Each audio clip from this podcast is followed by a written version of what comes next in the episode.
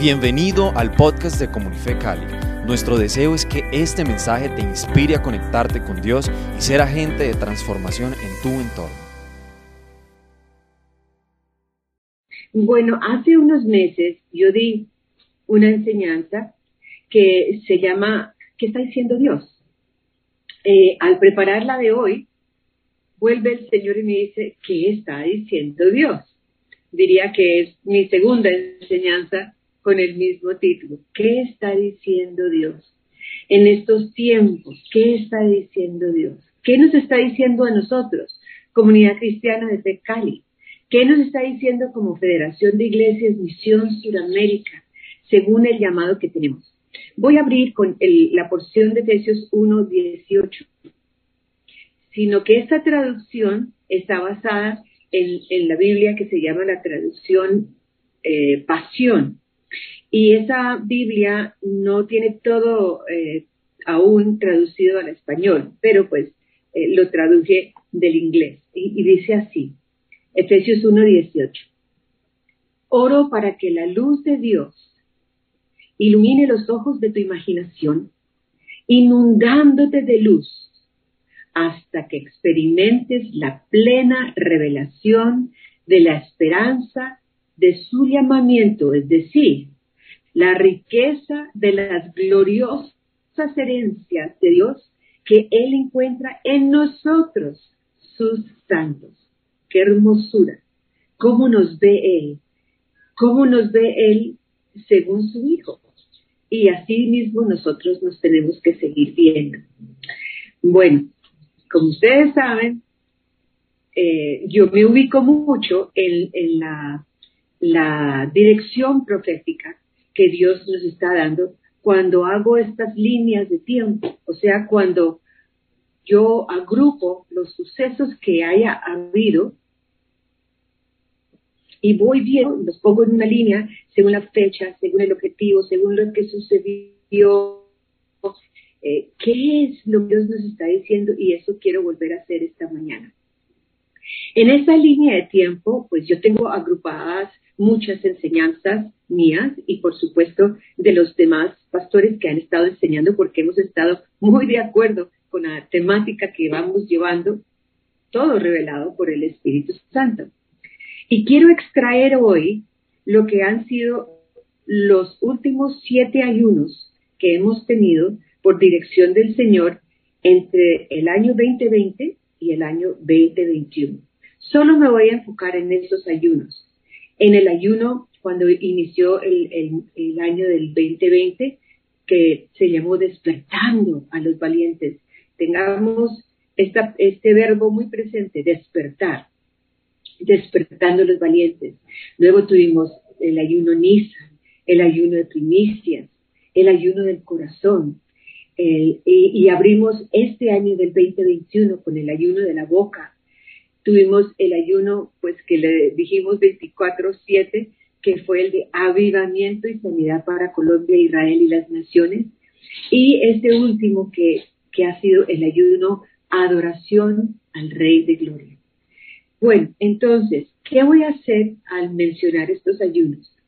Vamos a mirar varios aspectos y lo voy a hacer rápidamente, pero con las gráficas que vamos mostrando yo creo que va a ser más fácil ubicarnos. En cada ayuno voy a explicar cómo fue la dirección que Dios nos dio, el objetivo de ese ayuno y eh, las estrategias de cómo nos llevó a hacerlo.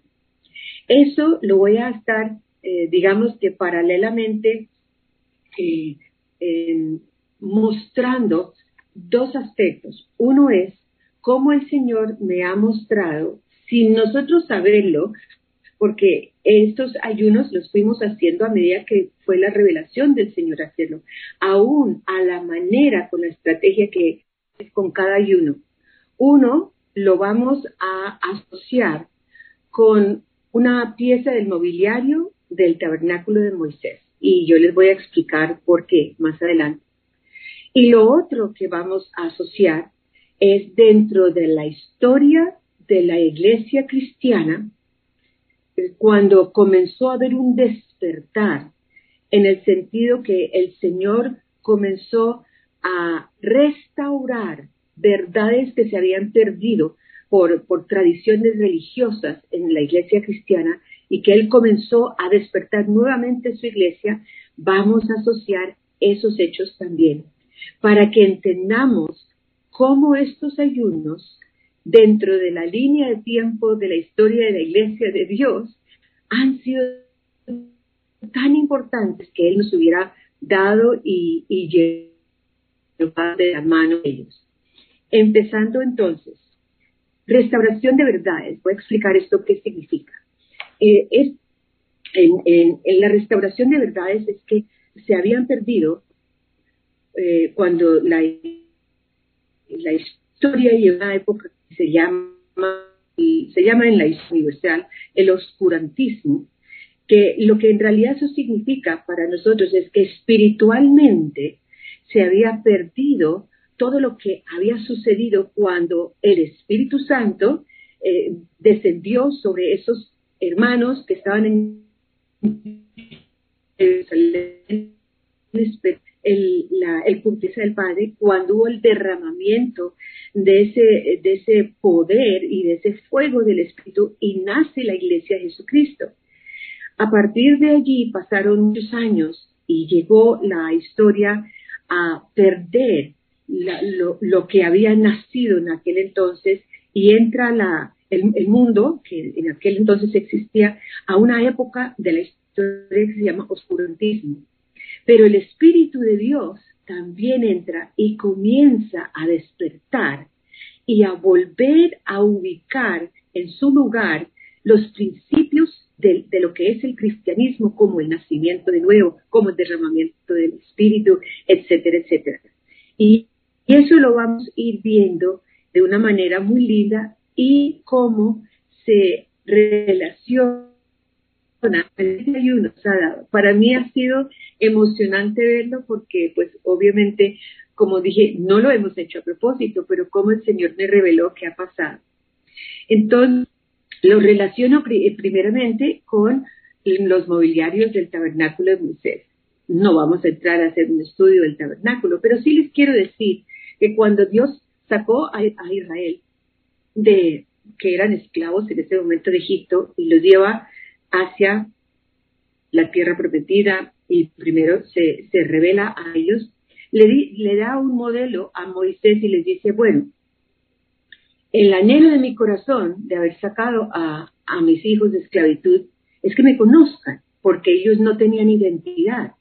Y Dios quería poder morar en medio de su pueblo y que su pueblo lo conociera. Entonces le da este diseño a Moisés que se llama un tabernáculo. Y tabernáculo es simplemente una tienda, un lugar donde se habita, porque así vivían en aquel entonces. Había mucho nómada y esa era su forma de vivir, en tiendas. Entonces Dios le da ese diseño, eh, digamos, como arquitecto eh, especial que es el Señor, se lo da a Moisés para que lo construya, un lugar de habitación para Dios, para estar en medio de su pueblo.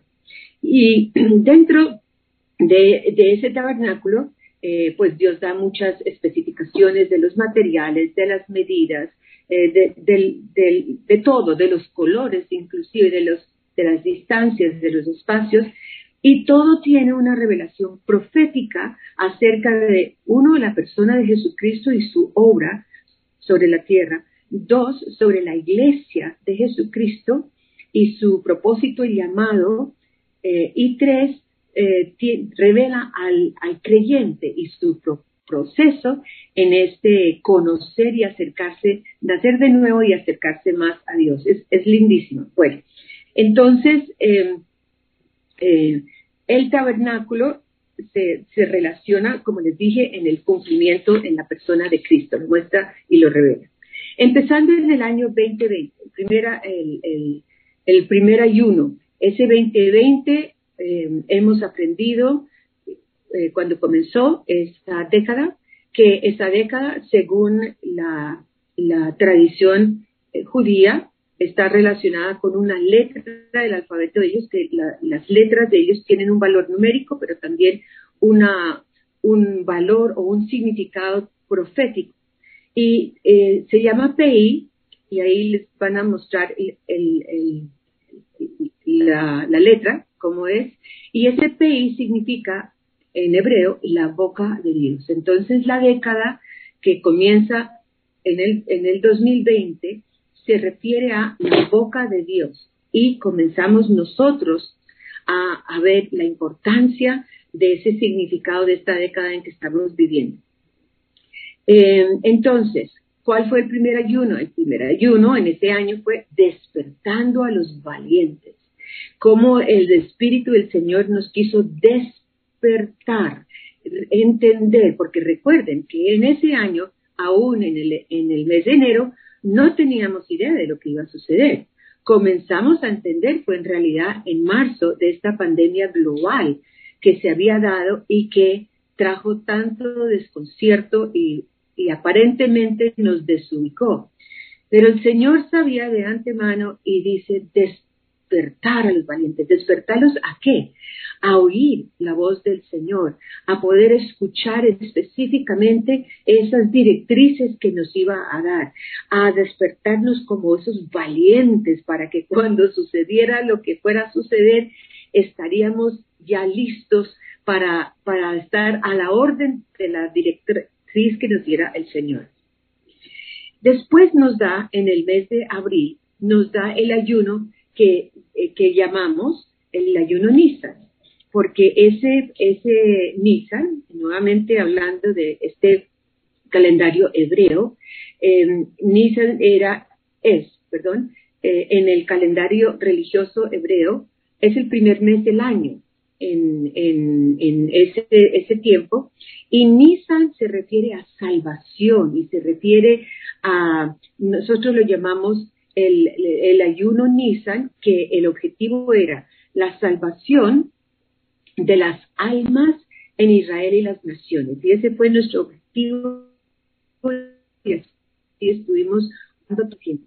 Entonces comienzo mostrando de la primera pieza del mobiliario del tabernáculo que se llama, se llama el de bronce. Y en ese altar de bronce, pues, y todo lo del es una de la persona de Jesús y de su obra por nosotros. El altar de bronce tenían los sacrificios y los ofrecían y además de de, ofrecer el sacrificio vertían la sangre, que era la única que podía hacer la expiación, o sea, eh, sobre el altar por las almas.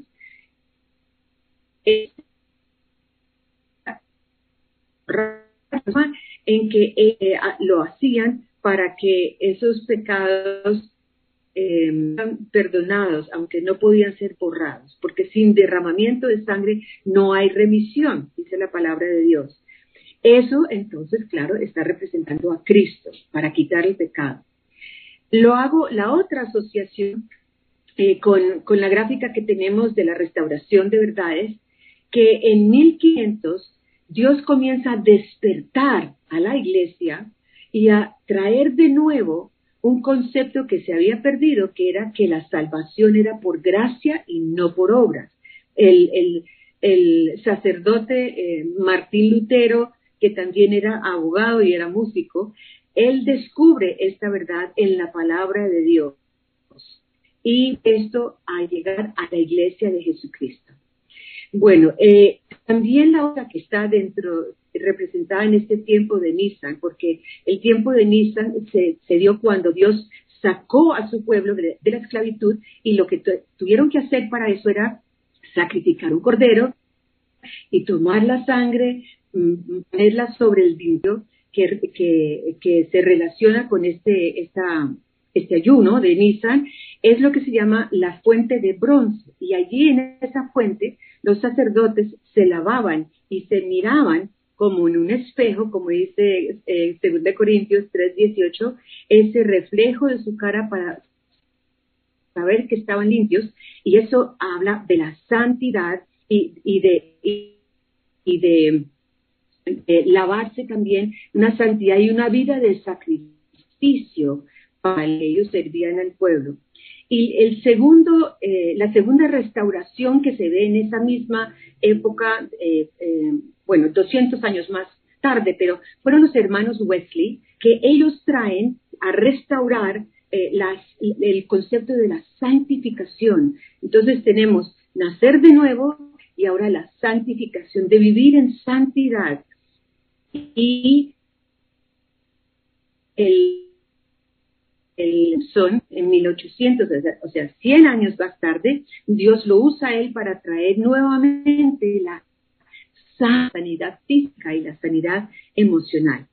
Bueno, al mismo tiempo del ayuno Nisan, a los siete días después de Pascua, se celebra otra fiesta que llama los panes sin levadura. Y esa, esos sin levadura otra yo que estaba abierto donde ya se entra tabernáculo propio a, a la primera parte del tabernáculo y que está ahí tapado, que se llama el lugar santo, donde hay tres piezas de mobiliario. Y una de esas piezas se llama la mesa de los panes de proposición, que es simbólico de Jesucristo también, porque Jesús dijo, yo soy el pan de vida. Y, allí entonces vemos que se celebra en esa misma fecha en que estamos en, en Nisan, en que estamos en este ayuno, se celebra el, el domingo de resurrección de Jesús, de resurrección. Entonces está simbolizando ese pan de vida como una nueva vida de la resurrección y también ese nuevo y mejor pacto que ha prometido el Padre a través de Jesús. Y recuerden que, los, los eh, israelitas en el desierto, ellos se sostenían del maná que caía del cielo, el maná que es el pan y Jesús es nuestro pan de vida. Bueno, entonces sigue de, de allí sigue el ayuno de primicias, y primicias significando los primeros frutos. Perdón, me devuelvo, Nisan significa esa primavera, ese, ese inicio de, el inicio de un año. Y recuerden que en este, en este mes de abril estamos ya conociendo un poco esta pandemia que, se, que estaba eh, extendiéndose globalmente y, y pues había tanta incertidumbre seguramente mucho temor en muchas personas. Sin embargo, Dios nos despierta con un nuevo año, primero despertándonos como valientes, luego con este ayuno nos dice que es una primavera, ha, nacido ya, se ha acabado el, invierno, ha venido ya la primavera, en la primavera eh, nacen y se abren las, eh, los, los, los, frutos, las flores, eh, toda la vegetación eh, o sea que lo que Dios nos está mostrando es algo tan contrario a los hechos reales que están, bueno, reales son más reales lo de Dios, pero digo los hechos que estaban sucediendo, que no estábamos inventando esto, sino que era real. En el ayuno de primicias, así como lo dice esa palabra primicia, es el primer fruto que yo ofrezco después de la, de la cosecha. Y nuestro objetivo era la salvación nuevamente de las almas de Israel y las naciones. Esos primeros frutos. Eso fue ya no en abril, sino en, mayo. Y la pieza del mobiliario, ahí mismo en el lugar santo, la segunda pieza que se llama, se, llamaba pues el candelabro de oro, era simbólico de la presencia del Espíritu Santo. Ese, ese candelabro daba la luz al tabernáculo, a ese, a ese lugar santo, y era de aceite, por supuesto, y nunca podía acabarse ese aceite porque siempre tenía que estar em, prendido, o digamos, la luz, en este caso del Espíritu Santo, tenía que estar, eh, tenía que estar alumbrando ese lugar y, estar sobre el pan también, pues que es el pan de vida y es la palabra de Dios, alumbrando la, revelación. Y en ese tiempo eh, vemos que se celebra otra fiesta que nosotros llamamos Pentecostés. Y en esa fiesta de Pentecostés fue justamente cuando los, los hermanos estaban reunidos en Jerusalén esperando la promesa del Padre y de repente hay ese derramamiento del Espíritu Santo con fuego, con fuego, eh, con poder y nace la iglesia de Jesucristo. y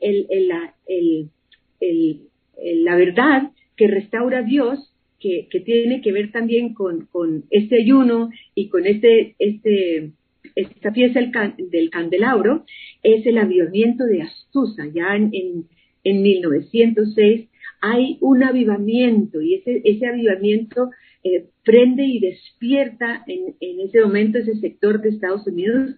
Era una calle, la calle de Azusa, y comienza allí un avivamiento que eso después se va extendiendo a muchos otros lugares. Bueno, después del ayuno de primicias tenemos el ayuno de corazón.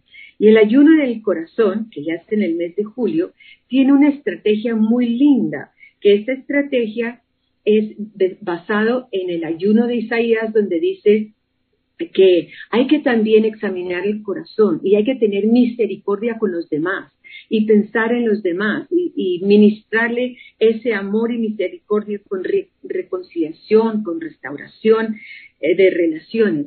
En ese mismo tiempo tenemos una capacitación que por primera vez lo hacemos a nivel intercontinental. Como decían ahora, eh, hay una, una bendición tan grande con, con estas redes que tenemos ahora porque podemos tener un mayor alcance que únicamente presencial.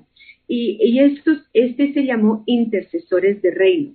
Entonces, em, en, en, en, esto estamos viendo que, que estamos avanzando, de, mm, fíjense como si estuviéramos avanzando en este tabernáculo de ese atrio exterior, entrando al lugar santo, y nos falta otra pieza del mobiliario. Comienza el año, este año, 2021, y Nuevamente estamos hablando que es la década de la boca de Dios. O sea, el ayuno primero que Dios nos da para abrir el año es el ayuno de la boca. Hablar, la estrategia era hablar lo que Dios habla, declarar lo que Dios declara.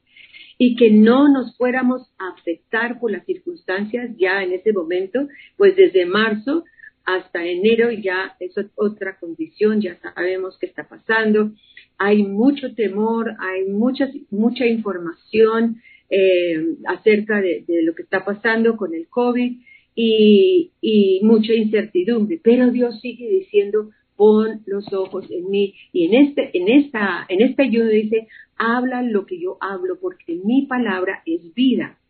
¿Cómo lo, lo, lo asocio? Lo asocio con la tercera, eh, en la tercera pieza del mobiliario.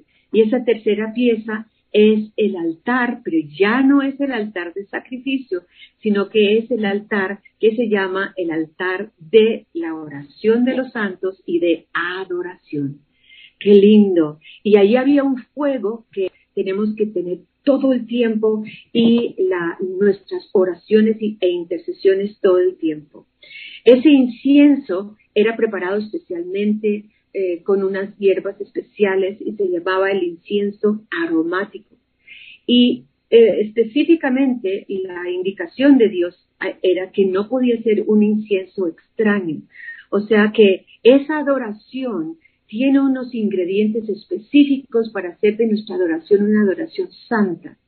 Y cuando no tiene esas, esas, esas esos ingredientes específicos, que no vamos a entrar ahora, porque eso es todo otra enseñanza, se consideraba como un incienso extraño y podían morir si tenían ese eh, incienso extraño. Entonces, nuestra adoración y nuestra alabanza como iglesia, por medio de la obra del Espíritu Santo, estamos diciendo, está moviéndose en medio de, la iglesia.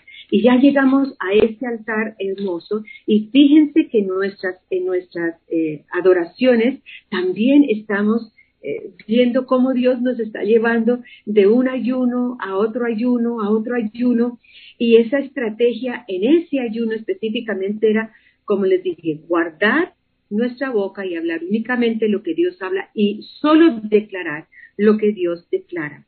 Entonces, lo que se restaura en, el, en 1948, después de ese avivamiento de Azusa, se restaura la adoración y se restaura en la iglesia cristiana, en la historia de la iglesia cristiana, la imposición de manos, porque todo este aspecto de la, de la persona del Espíritu Santo con, la adoración, con la imposición de manos, con la, congregarse entre hermanos de, otras eh, denominaciones, de, otras misiones, eso se había perdido y esto es lo que Dios sigue restaurando esos, esas verdades. ¿Qué, ¿Cuál es el, el ayuno que sigue? El ayuno que sigue es el avivamiento de sanidad para Colombia. Empezamos nosotros orando por Colombia de lunes a viernes, todas las mañanas, de 5 a 6 de la mañana, eh, orando por Colombia, por su, porque hay avivamiento, por la sanidad de nuestra, eh, nuestra nación.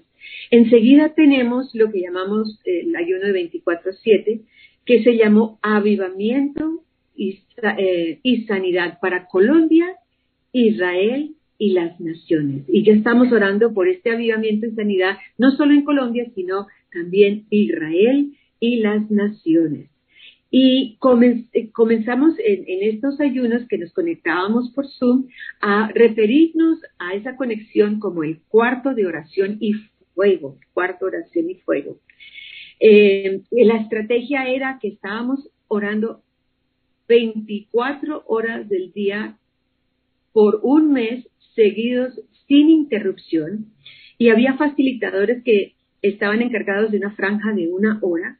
Allí también había adoración, ahí también había intercesión. Fue lindísimo. Y ese facilitador, cuando se le terminaba la hora, eh, eh, eh, en fe y haciendo un acto profético, le pasaba la antorcha al facilitador que seguía, diciéndole que le pasaba el fuego de lo que estaba ocurriendo y, eso parecía que de semana en semana el fuego iba aumentando y aumentando, así como una bola de nieve que uno la va rodando y, va creciendo eh, con más y más, con más y más eh, eh, nieve.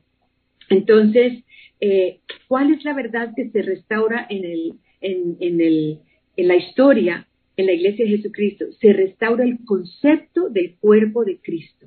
El concepto del cuerpo cuerpo de Cristo, o sea, la iglesia local eh, entra a tomar otra vez su, su lugar, así como eh, Jesucristo la estableció. Y eso fue no hace mucho, o sea, en, en 1967, en 1967. Eh, y el último ayuno que acabamos de terminar, que se llama el ayuno de adoración al Rey de Gloria. Fíjense que, fíjense que en esta estrategia fue tan lindo, eh, fue una estrategia profética del significado del número 7. Se inició en el séptimo mes, que fue julio, se determinó que se haría siete días a la semana, que serían siete horas al día, y, entonces para, para cada una de, estas asignaciones que teníamos, eh, teníamos, aunque siete horas, miren lo que sucedió. Recuerden que el anterior ayuno era 24-7. Nunca se cerró ese cuarto de oración y siempre hubo la, participación de nuestra iglesia y de la misión. O sea, yo estoy hablando de todos nosotros unidos. Fue tremendo. Y en, esta, en este último ayuno de adoración al Rey de Gloria, pues era también en el cuarto de fuego, sino que solo hubo siete franjas, siete horas al día. Y sin embargo, esa es, esa, ese cuarto de oración y fuego nunca se cerró y nunca dejó de tener a alguien allí adorando todo el tiempo y haciendo declaraciones de la soberanía de Dios, de la grandeza de Dios, de la bondad de Dios. Imagínense, siete semanas haciendo esto. Entonces, yo quiero amarrar todo esto con, con el concepto del número siete, porque este ha sido el, último hasta ahora eh, ayuno que el Señor nos ha dado. Y recordemos que ese número siete significa la, la finalización o el cierre de un ciclo para Dios, que lo que Él ha destinado ha sido hecho y ha sido ya cumplido. Entonces se cierra. ¿Cuál es el número que sigue? El número 8. ¿Y qué significa el número 8? El inicio de otro ciclo, de lo que Dios tiene para nosotros seguir. ¿Y qué sigue del número 8? El 9. Y el 9 significa gestar, dar a luz. Cuando nosotros hemos estado estudiando en el pasado el significado de estos tres números, haciendo referencia en ese entonces a, los años 97, 98 y 99, tuvimos un lema para cada uno de esos años. Y con el 7 dijimos que el cumplimiento del 7 era para un tiempo como este. Entonces yo voy a agrupar estos tres y voy a decir que ahora ahí es donde estamos, en este tiempo del Señor, como un tiempo como este. Eh, para el 8, el lema fue, es ahora el tiempo. Y yo declaro, es ahora el tiempo. Y para el número 9, el lema fue, tiempo de fruto. También declaro que este es un tiempo de fruto. Es para un tiempo como este Dios nos tiene aquí. Es ahora el tiempo de Dios para seguir adelante como nos ha llamado como valientes y para seguir dando fruto. El último avivamiento será el avivamiento celestial. Ahora mi pregunta, después de este atrio exterior en el tabernáculo de Moisés, después del lugar santo, que ya nos referimos a las tres piezas del mobiliario, ¿qué seguía? Pues seguía el lugar santísimo, donde solo había una pieza del mobiliario. Y en el lugar santísimo, en esa pieza que se llamaba el arca, el arca, que sobre el arca estaba la silla de misericordia, era la misma presencia de Dios, la misma presencia de Dios. Y allí salía de, ese, de ese lugar la nube de fuego y de la columna eh, de esa nube, que era lo que dirigía a los israelitas para saber cuándo Dios estaba determinando que había que recoger todo todos los mobiliarios, aún las tiendas de cada uno de ellos, y tenían que empacar y tenían que seguir la nube para volver a establecerse en el lugar donde Dios los estaba llevando.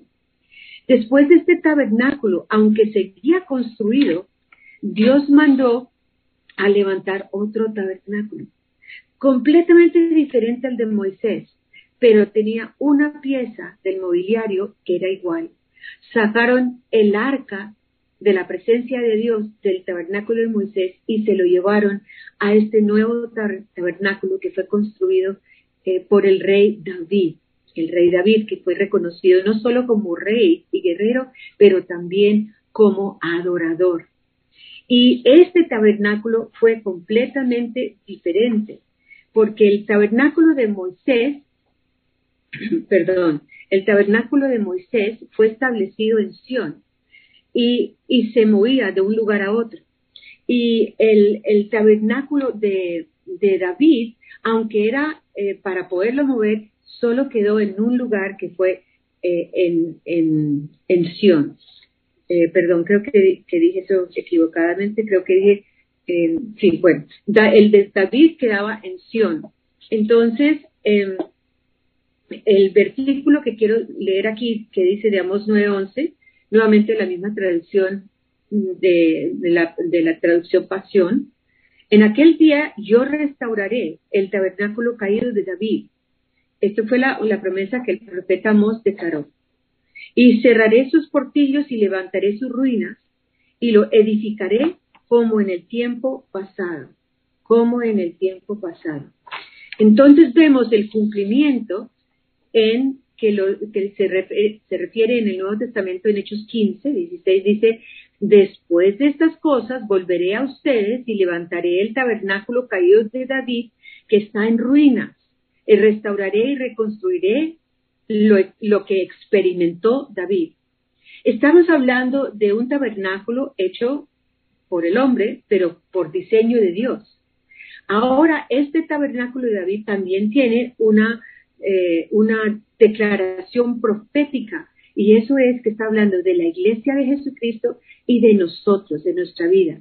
Y fíjense que el una, la única pieza que tiene es el arca de la presencia de Dios. Él la puso allí y lo rodeó de los cantores y los, y, los eh, músicos y tenían que estar orando y declarando y adorando 24/7, 24/7. Miren cómo nos ha llevado el Señor en, estas, en estos últimos dos ayunos. Eh, él era el, rey del, de la tribu de Judá y Judá simboliza adoración. Se llamó, ya no, bueno, se llamó el tabernáculo de David, pero lo conocían como el tabernáculo de alabanza y adoración. Y aunque era una estructura móvil, como les dije, nunca, nunca se cambió de ese lugar, quedó allí fijo en el monte Sión. Y él recibió ese diseño, tal como Moisés, ese patrón de cómo construirlo por revelación de Dios. Y, los holocaustos no eran continuos como era en el tabernáculo de Moisés, sino que, eh, perdón, no eran continuos de esos sacrificios de animales, sino que lo que se ofrecía eran holocaustos de paz y acción de gracias, únicamente de declaración de la grandeza de Dios, de acción de gracias. Y, y sin este arco, sin el, sin el arca del pacto en el tabernáculo de Moisés, ya no había presencia de Dios allá, ya se había trasladado a otro lugar. Entonces la simbología profética y espiritual es relacionada con nosotros, los hijos de Él, que siempre tenemos que estar dando sacrificio de alabanza, de paz, de acción de gracias. Y también simbolizó el, ministerio eh, del mediador del nuevo pacto de Jesucristo, directamente, entrando ya directamente, porque en el tabernáculo de Moisés Solo el sumo sacerdote tenía acceso a ese lugar santísimo donde estaba la presencia de Dios en el arca del pacto. Pero aquí, en el tabernáculo de David, todos podían estar delante de la presencia del Señor como estamos ahora. En Hebreos 12:24 dice, Jesús, el mediador del nuevo pacto, la sangre rociada que habla mejor que la de Abel. Entonces, Restauración está hablando de la construcción de una habitación gloriosa. Dios a, través de Jesucristo nos ha restaurado a nosotros y nos lleva a nosotros a hacer lo mismo con los demás. Es eh, la construcción de una habitación gloriosa de la presencia de Dios, trayendo almas a Cristo. Nosotros somos llamados ese tabernáculo de Dios. Y este es el pacto que, hemos, eh, que Jesús ha hecho con nosotros y que Dios ha hecho con nosotros. Este es el pacto que haré con ellos después de aquellos días, dice el Señor. Pondré, pondré mis leyes en sus corazones y en sus mentes las escribiré. Tú y yo tenemos la ley de Dios al nacer de nuevo en nuestro corazón y nuestra mente. Ese es el pacto. Y el llamado es vivir en el pacto eterno, el que tenemos nosotros, y recibir la presencia de Dios, pero también la presencia manifiesta a través de nosotros de, Dios en, tu vida y como tabernáculo que eres, que more en ti y que también eh, ministre a, los demás. Entonces, eh, de Corintios dice, estamos convencidos que incluso en estos cuerpos en los que vivimos se pliegan a morir como tiendas de campaña todavía tendremos una casa construida por Dios que ninguna mano humana ha construido, que durará para siempre en el reino celestial. Entonces, mientras vivimos en esta o sea, este tabernáculo, o sea, mi cuerpo, hecha por, la, por Dios, anhelamos que todo lo que es mortal sea absorbido por la vida eterna.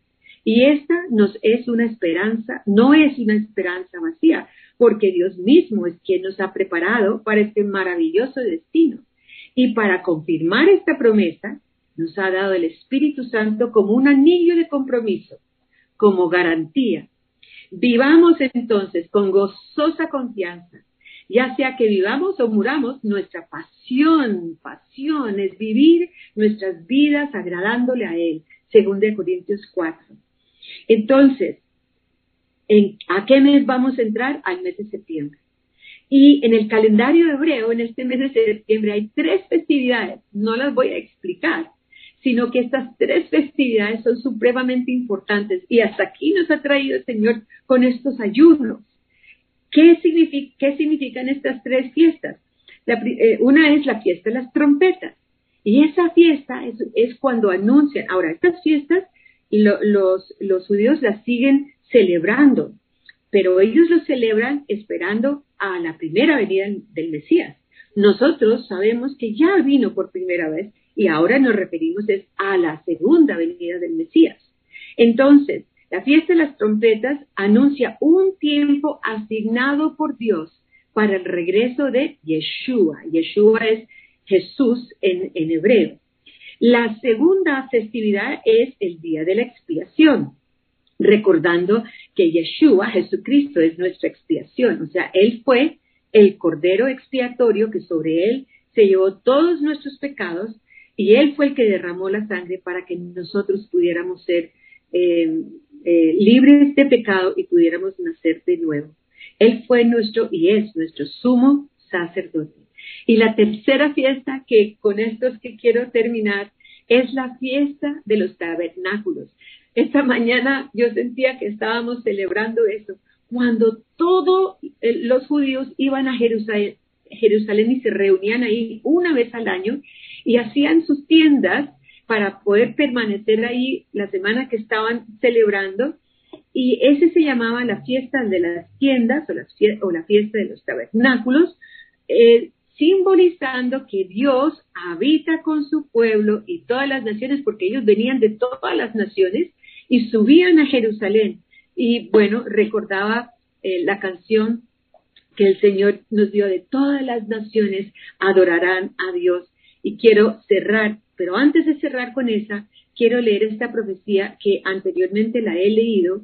El profeta Arturo Birch nos la dio a Randy y a mí en el año 76, hace 45 años, cuando llegamos a Cali y todavía no sabíamos qué íbamos a hacer y qué estaba en el corazón de Dios para nosotros. Solo sabíamos que nos había traído para acá para, para levantar eh, su ministerio y su nombre y eh, presentar a la persona del Espíritu Santo como, como esa, esa, ese derramamiento que hubo en Pentecostés. Entonces dice la palabra, y esta palabra eh, fue para Randy, para mí en ese entonces, pero hoy en día es para, para ti, es para nuestra iglesia y es para toda la misión, porque esta es una directriz profética que Dios nos dio hace 45 años, que se han cumplido cosas, pero están por cumplirse muchas más y todavía se están cumpliendo ahora. Los he llamado a un despertar y hay aquellos que se están despertando como si fueran hombres que estuvieran soñolientos. De la tumba surge la visión y la fe tiene mejor visión que la naturaleza dio. Y hay aquellos que son avivados por el avivador, con mayúscula, avivador. Y mi espíritu está causando, creando y fertilizando. Te convertirás en algo que es santo. Pondré en ti mi revelación. Y serás, iglesia, cada uno, Misión Suramérica, serás mayordomo, serás un guardián y guardarás al santo con mayúscula, o sea, a Jesús, su revelación, al Espíritu Santo, al Padre. Y vendrá en el cumplimiento del propósito de tu Dios, en el tiempo de los dolores de parto, un reventar que sorprenderá y asustará a la humanidad y glorificará a Dios, trayendo cumplimiento al propósito eterno. Mira por cuidar, iglesia, cada, cada uno, miremos por cuidar lo que yo te he confiado, dice el Señor. Sea atento y vela por lo que tu Señor te ha encomendado. Y cierro con el mismo versículo que abrí para que terminemos declarando toda la tierra te adorará. Oro para que la luz de Dios ilumine los ojos de tu imaginación, inundándote de luz, amados hermanos, hasta que experimentes la plena revelación de la esperanza de su llamamiento, es decir, la riqueza de las gloriosas herencias de Dios que Él encuentra en nosotros, en ti, sus santos. Efesios 1, 18. Muchas gracias y Dios los guarde. Toda la tierra te adorará.